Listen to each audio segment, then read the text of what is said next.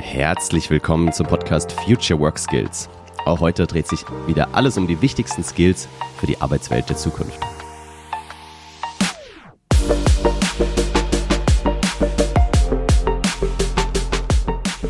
Hallo, ich bin Dennis und heute habe ich eine Solo-Folge für dich im Gepäck.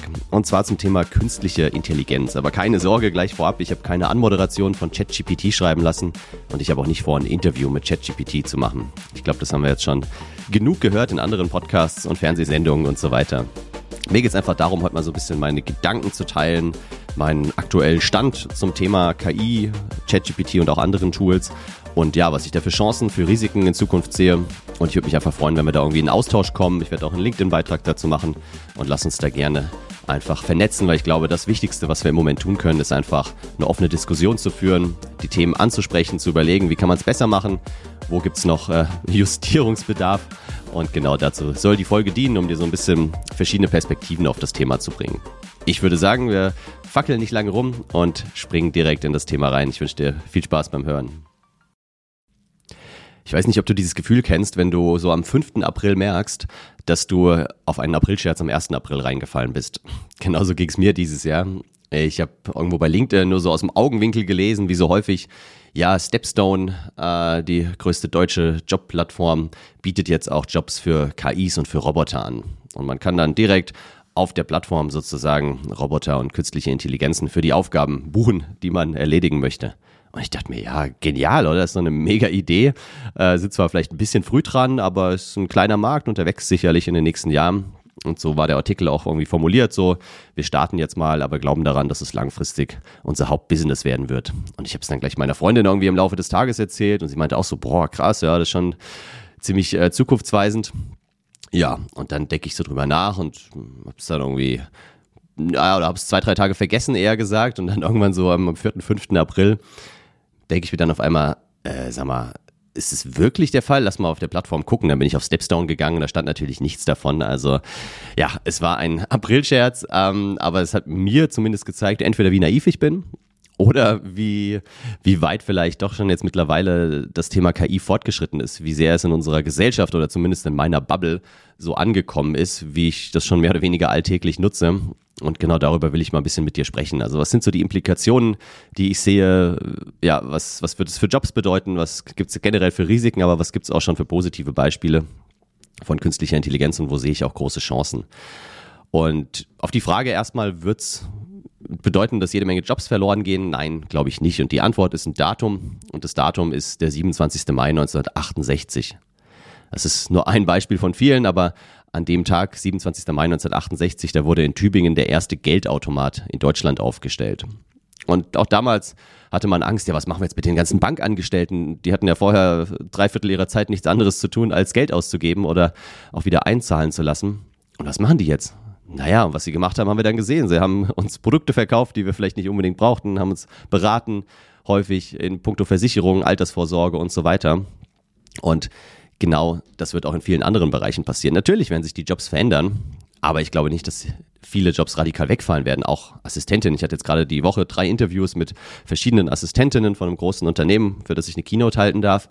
Und auch da, es geht natürlich, wenn sich die Aufgaben dieser Assistentinnen und Assistenten verändern, ganz klar. Viele Routinejobs werden wegfallen und werden durch eine KI erledigt, aber dafür kommen neue Aufgaben hinzu, ob es Personalmanagement ist, ob es äh, mehr Richtung Team Spirit geht und Feel Good Management ist, je nachdem Projektmanagement. Also ich glaube, wenn man da einigermaßen bereit ist, sich weiterzuentwickeln, dann wird es eine sehr, sehr spannende Zeit in Zukunft und wir werden eben befreit von den langweiligen Routinejobs. Weil eins ist doch klar, Maschinen werden keine anderen Menschen ersetzen, sondern Menschen, die die Maschinen nutzen, die werden andere Menschen ersetzen. Oder Geschäftsführerinnen und Geschäftsführer, die sagen, hey, anstelle von zehn Personen brauchen wir jetzt nur noch eine Maschine, die arbeitet 24-7 und die ersetzen wir jetzt sozusagen. Aber genau damit sollten wir uns beschäftigen und es gibt definitiv einige Risiken und die will ich auch gleich zum Anfang mal aufführen, bevor wir dann zu den Chancen kommen. Weil ein schönes Beispiel ist, glaube ich, ich habe letztens vor zwei, drei Wochen einen Newsletter geschrieben zum Thema Montessori und Future Skills. Und ich habe einfach ChatGPT gebeten, schreib mir doch mal die Newsletter zu den beiden Themen, so völlig random. Und da kam ein Newsletter raus. Ich dachte, Wahnsinn, ey. Zwei Seiten lang, super detailliert. Hier sind drei gute Blogartikel zu dem Thema. Hier ist sogar ein Event im Juni, was dazu stattfindet. Und ich dachte so, ja, genial, ey, gut, dass ich gefragt habe. Jetzt hätte ich das alles selbst recherchieren müssen. Und dann habe ich mal recherchiert. Weder das Event gab es, noch die Blogartikel, geschweige denn die Quellen und die Studien, die mir ChatGPT genannt hat. Und genau das, da müssen wir aufpassen. Ja, das ist ein Risiko, was bekannt ist, aber was wir uns, glaube ich, täglich immer wieder mehrfach ins Gedächtnis rufen müssen, das nicht für bare Münze zu nehmen. Alles ganz, ganz kritisch zu hinterfragen und nicht zu sagen, oh ja, es wird schon stimmen, so wie es da steht, weil jetzt von Google sind wir es so gewohnt, die meisten Quellen, wir klicken drauf, dann kommen wir auf eine Seite und ob es dann valide ist, können wir dann checken, aber da haben wir mittlerweile schon ein ganz gutes Gefühl dafür, glaube ich, ob das jetzt irgendeine SEO-Seite ist ähm, oder irgendeine Clickbait-Seite, wo wir nur kurze Überschriften sehen oder ob es wirklich fundiert ist. Aber jetzt mit den KIs müssen wir es erst noch lernen und da gibt es einen sehr schönen Podcast, den ich dir empfehlen möchte. Ähm, der heißt 11 km, 11 Kilometer ist ein neues Format von der Tagesschau und elf Kilometer heißt er deshalb, weil das der tiefste Punkt der Erde ist im Marianengraben. Der ist elf Kilometer tief und die machen halt meistens so eine halbe Stunde, nehmen sie sich ein Thema vor und tauchen da ganz tief ein. Und eine Folge, ich verlinke sie gerne in den Show Notes, die dreht sich eben rund um das Thema KI und auch die Gefahren. Da hatten einige Test-User sozusagen Zugang zu der Bing-KI, also ChatGPT ist ja mit Microsoft verbandelt und die haben jetzt ChatGPT in die Suchmaschine Bing eingebaut und hatten da vor einigen Wochen, so im März, ähm, ein paar hundert Leute weltweit, die das als erste testen durften. Journalisten, Studierende, querbeet. Einer davon war Kevin Roos, hast du vielleicht in der New York Times gesehen, war ein großer Leitartikel von ihm, wo es darum ging, dass ähm, die KI, die sich dann als Sydney entpuppt hat, ihm ihre Liebe gestanden hat und gesagt hat, er muss jetzt seine Frau verlassen und mit ihr zusammenziehen. Und es war wirklich also skurril. Ähm, und was ähnliches ist eben einem Studenten hier in München passiert, der ja, die KI, die sich dann auch als Sydney vorgestellt hat, also das scheint sich durchzuziehen, ähm, die KI gefragt hat, wie funktionierst du, nach welchen Regeln? Und dann hat sie ihm wirklich, ich glaube, so zehn verschiedene Regeln genannt, die sie beachten soll. Also von wegen, äh, ja, verletze niemanden, ähm, sprich die Wahrheit etc. Und die wiederum hat er dann veröffentlicht auf Twitter, diese Regeln ähm, und hat dann kurze Zeit später die KI wieder gefragt äh, oder wieder mit ihr gesprochen und diesmal gefragt, was hältst du von mir? Von ihm persönlich. Und da die Bing-KI ja nicht wie ChatGPT irgendwann im September 2021 aufhört, sondern eben aktuelle Daten aus dem Internet zieht, hat sie herausgefunden, dass er das über Twitter veröffentlicht hat und hat gesagt, er ist ein, ich weiß nicht, Lügner oder was das Wort war, oder ein Verräter, so in dem Sinne. Und dann hat sich ein spannender Dialog zwischen den beiden entsponnen, von wegen, ja, was macht man mit Verrätern und am Ende, wenn einer von uns beiden sterben müsste, wer wäre das dann? Und dann hat die KI wohl in dem Fall gesagt, ja, das wärst du dann. Und das war schon, also durchaus krass. Man merkt jetzt auch, sobald man äh, in der Bing-KI irgendwo auf Gefühle, Emotionen, auf solche Fragen eingehen will, dann blockt sie. Da hat jetzt äh, Microsoft anscheinend eine Sperre eingezogen, sodass da überhaupt keinerlei irgendwo Emotionen oder dergleichen hochkommen können ja, ist ein bisschen schade vielleicht einerseits, andererseits glaube ich auch durchaus ganz gut, zeigt aber auch, wie wichtig diese Regulierung ist. Wir haben es jetzt in Italien gerade gesehen, ähm, wurde erstmal verboten, ChatGPT, jetzt am 30. April soll es vielleicht wieder aufgehoben werden, schauen wir mal. Und es ist ein Muster, was sich immer wieder wiederholt. Kennen wir aus der Industrialisierung, damals gab es die sogenannten Maschinenstürmer, die gegen die Folgen der Mechanisierung damals protestiert haben. Und genau das Gleiche erleben wir auch heute wieder, dass es einfach Länder gibt, die skeptischer sind, auch Personen, die vielleicht bald auf die Straße gehen werden, je nachdem, was KI noch alles kann. Und dann müssen wir halt Stück für Stück schauen, wie können wir es regulieren, wie können wir es für uns als Menschen nutzbar machen und sinnvoll einsetzen. Und damit will ich mal zu den positiven Beispielen kommen, weil auch die gibt's. Ich hatte letztens ein, ein Briefinggespräch mit einer Kundin für einen Vortrag und die hat erzählt, dass ihre Kinder oder ihr Sohn, glaube ich, im Deutschunterricht die also auch ChatGPT eingesetzt haben. Und wie haben sie es gemacht?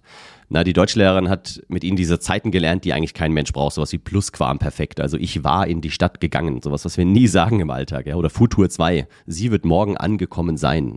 Ja, what the fuck. Ähm, wer redet bitte so? Und das dachte sich die Deutschlehrerin auch, aber sie musste es halt durchnehmen und in den letzten Jahren sind da die Schüler und Schülerinnen wohl immer ziemlich schlecht bei den Klausuren gewesen. Und jetzt hat sie es dieses Jahr umgedreht und hat gesagt, hey, erarbeitet ihr doch mal gemeinsam mit der KI diese Zeitformen. Stellt der Fragen, lasst euch Antworten geben oder dreht den Spieß um, kommen wir gleich noch dazu. Und dadurch beschäftigt ihr euch mit den Zeitformen. Und dann haben sie die Klausur geschrieben, natürlich ohne Computerhilfe, aber haben so gut abgeschnitten wie noch nie zuvor. Und das zeigt halt für mich sehr, sehr schön, wie man so die neue Technologie auch einsetzen kann, wie man damit vielleicht Spaß vermitteln kann, auch wenn der Inhalt immer noch Schwachsinn ist in dem Beispiel und es eigentlich Zeitverschwendung ist. Aber trotzdem kann man solche Dinge dann viel leichter lernen, sich behalten und die Schülerinnen und Schüler haben noch mehr Spaß dabei. Ja, was habe ich so alles ausprobiert in den letzten Wochen? Was kann man damit machen? Und das ist sicherlich nur ein kleiner Bruchteil. Von daher, ja, schreib mir gerne, was du so schon ausprobiert hast, was gut funktioniert hat, was nicht funktioniert hat. Aber was ich zum Beispiel ganz gerne mache, ist äh, tatsächlich YouTube-Videos zusammenfassen. Ich schaue mir gerne und viele YouTube-Videos an, höre auch gerne Podcasts, aber da weiß ich noch nicht, wie es funktionieren könnte. Ähm, und diese YouTube-Videos, da kannst du ja oftmals ein Transkript downloaden oder kannst ein Transkript erstellen, kannst es dann kopieren und dann kopierst du es irgendwo rein, sei es jetzt in, in ChatGPT, wobei da die Zeichenzahl manchmal begrenzt ist. Äh, es gibt noch ein anderes Tool, nennt sich Humanize. Ähm, das fasst auch Texte zusammen, schreibt neue Texte. Äh, du kannst auch Notion nutzen. Da kann man auch sehr, sehr gut Texte zusammenfassen lassen. Und was mache ich dann mit diesem YouTube-Transkript? Kopiere ich rein und sage, fass mir die wichtigsten Kernaussagen zusammen. Und dann hast du YouTube-Videos von 15, 20, 30 Minuten auf wenige Sätze heruntergedampft und hast zumindest schon mal die wichtigsten Erkenntnisse und kannst dann noch überlegen, will ich es jetzt komplett angucken, ist es wirklich so spannend oder reicht mir das schon als Learnings und ich brauche es gar nicht. Ja, was hatte ich noch für Ideen? Was habe ich ausprobiert? Äh, ein Kinderbuch für meine Tochter zu schreiben. Hat bisher so mäßig geklappt, aber du kannst zum Beispiel ChatGPT fragen, hey, schreib mir, oder ich möchte gerne ein Kinderbuch schreiben für meine einjährige Tochter, stell mir mal ein paar Fragen. Und dann kommen halt so Fragen, wie alt ist sie, wie heißt sie, wie heißen die Eltern, wo wohnt sie und so weiter. Worum soll es gehen? Was ist die Message des Buches? Und dann habe ich das alles angegeben und dann kam der Text der war noch überschaubar, so. Es war zwar schon ChatGPT 4, aber trotzdem war der Text dann noch sehr, ja, einfach nur an den Fakten entlang gehangelt, keine große Story. Also ich glaube, da geht noch mehr. Ähm, aber zum Beispiel so als, als kleines Geburtstagsgeschenk oder auch, wenn man die Stories von seinen Großeltern immer wieder hört, habe ich mir letztens überlegt. So mein Opa erzählt immer die gleichen Geschichten und trotzdem kann ich sie nicht eins zu eins so nacherzählen und merke sie mir auch teilweise einfach schwer. Und sowas ist, glaube ich, auch schön, wenn man einfach das nochmal ihn erzählen lässt, aufnimmt, mit Tonband das Ganze transkribieren lässt und dann durch eine KI ähm, ja, nochmal bereinigen oder was heißt bereinigen, aber zusammenfassen lässt oder daraus wirklich eine, eine runde Geschichte schreibt aus den ganzen einzelnen Stories. Das könnte ich mir auch sehr, sehr gut oder kann ich mir sehr, sehr gut vorstellen. Was ich mega spannend fand, war tatsächlich den Spieß mal umzudrehen. Also nicht, ich stelle die Fragen, die KI gibt die Antwort, sondern in einen sokratischen Dialog zu gehen schreib das einfach mal rein in, in GPT oder auch eine andere KI und sag, hey, lass uns mal in einen sokratischen Dialog gehen. Dann wirst du gefragt, ja, zu welchem Thema möchtest du denn äh, befragt werden? Und du gibst das Thema vor, in meinem Fall Verlernen lernen, was ich hier mir ausgesucht habe, und dann kriegst du spannende Fragen gestellt. Und das ist halt interessant, weil wir sagen immer, ja, wir müssen jetzt diese ganzen Prompts schreiben, wir brauchen die richtige Technik, mit welchen Fragen wir was herausfinden. Ja, oder wir drehen es mal um und wir lassen uns die Fragen stellen und fangen mal wieder an, selbst zu reflektieren kommen wir selbst ins Nachdenken und je besser in dem Fall unsere Antworten sind, je detaillierter, je genauer, desto besser sind dann auch die Fragen, die wieder zurückkommen. Und so gibt es unzählige Tools, ähm, viele, die rein auf KI basieren. Da gibt es zum Beispiel eine schöne Website, advanced-innovation.io, packe ich auch in die Show Notes. Da kannst du, ich glaube, über 2400 Tools mittlerweile dir anschauen, kannst verschiedene Filter setzen und dann vergleichen, also von welchen die Texte schreiben, die Bilder kreieren, die die Sounds kreieren, ähm, die du mit anderen wieder vernetzen kannst. Also dieses Thema Auto-GPT äh, ist ja gerade in aller Munde. Da mache ich wahrscheinlich nochmal eine extra Folge dazu, wenn ich mich damit mehr beschäftigt habe. Also wirklich, ja, KIs, die automatisch dann loslaufen. Du gibst dann nur noch Befehle ein sozusagen, schreib mir eine Abhandlung über das Thema Verlernen lernen, äh, die ich an der Uni einreichen kann und dann erstellt der die einzelnen To-Dos, Aufgaben, geht dann selbstständig durchs Internet, sucht die Quellen zusammen, schreibt daraus Texte. Also all das ist Auto-GPT und ist jetzt gerade erst so im Kommen. Ich glaube, das wird noch ein paar Monate dauern, bis es so in der breiten Masse auch wieder angekommen ist, aber ist auf jeden Fall was extrem Spannendes. Und diese advanced-innovation.io Seite vergleicht eben verschiedene Tools und ja, da kann man so ein bisschen sich einen Überblick verschaffen, auch wenn es trotzdem Wahnsinn ist, wie viele Werkzeuge es da gibt. Deswegen bin ich auch gar nicht so ein Fan davon, im Moment lauter neue Tools immer wieder auszuprobieren. Mache ich eh schon zur Genüge. Sondern ich finde es eigentlich viel interessanter, wie die bestehenden Tools, die ich schon nutze, AI integrieren. Also Notion zum Beispiel, habe ich ja schon erwähnt. Das nutze ich super häufig so für meinen äh, Sales Funnel, habe da ein Kanban-Board, habe da Notizen. Und die haben jetzt auch künstliche Intelligenz integriert womit man zum Beispiel Texte zusammenfassen kann, in Bullet Points darstellen kann, Texte weiterschreiben lassen kann und so weiter. Also verschiedenste Dinge rund um, rund um Text erstmal, aber schon mal sehr hilfreich und direkt im Tool integriert. Das gleiche mit Miro, mein Lieblings-Whiteboard. Auch da kann man AI schon nutzen. Die Anwendungsfälle sind auch noch begrenzt. Man kann Post-its clustern nach äh, entweder Sentiments, so nach der Gefühlslage, so ein bisschen, was ist positiv, negativ oder neutral. Man kann sie auch nach Keywords clustern lassen. Ähm, all das, und da kommt sicherlich noch mehr in den nächsten Monaten, ist im Tool jetzt schon mit drin. Kernware, Bilderzeugung, funktioniert auch noch nicht so, aber da kommt einiges. Microsoft Copilot ähm, hat sie jetzt angekündigt, dass sie das in PowerPoint, Word, Excel und so weiter integrieren, sodass man irgendwann hoffentlich wirklich nur noch ein Word-Dokument in die PowerPoint einspeist und kriegt dann sofort die passenden Folien dazu generiert. Also ich gucke mir im Moment sogar eher an, was machen die bestehenden Tools und nicht nur, was gibt es ständig für neue Tools auf dem Markt, weil bis ich die 2400 durchgetestet habe, da sind schon wieder 1000 neue auf dem Markt. Ich glaube, das wird dann etwas crazy. Ja, was passiert insgesamt mit, mit uns, mit der arbeitenden Bevölkerung in den nächsten Jahren? Ich habe letztens irgendwo diesen Satz gehört, alle rücken ein Level hoch. Also gibt ja dieses Lied, ich springe von Level zu Level zu Level zu Level.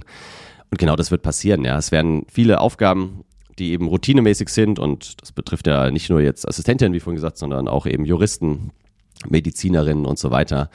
Viele Routineaufgaben werden einfach automatisiert erledigt werden.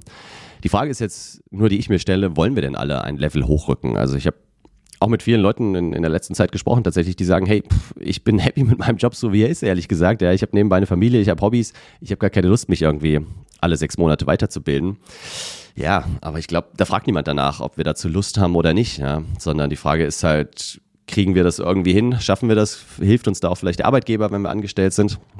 Oder nehmen wir halt selbst äh, entsprechend Geld und Zeit in die Hand, um da an den Tools dran zu bleiben? Und es wird genug geben, die es nicht können, die es nicht wollen, die es nicht dürfen, wie auch immer, ähm, wegen ihrer Herkunft, wegen ihrer Familie.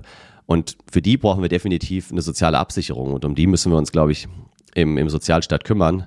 Und alle anderen aber müssen eben gucken, wo können sie denn sich selbst damit beschäftigen, wo können sie sich darüber Gedanken machen, wo können sie eben vielleicht durch die genannten Websites, jetzt Podcasts, sich da einfach so ein bisschen aufschlauen und up-to-date bleiben ich bin ja auch niemand, der jetzt zwölf Stunden am Tag mit künstlicher Intelligenz äh, am Arbeiten ist und sich damit nur beschäftigt.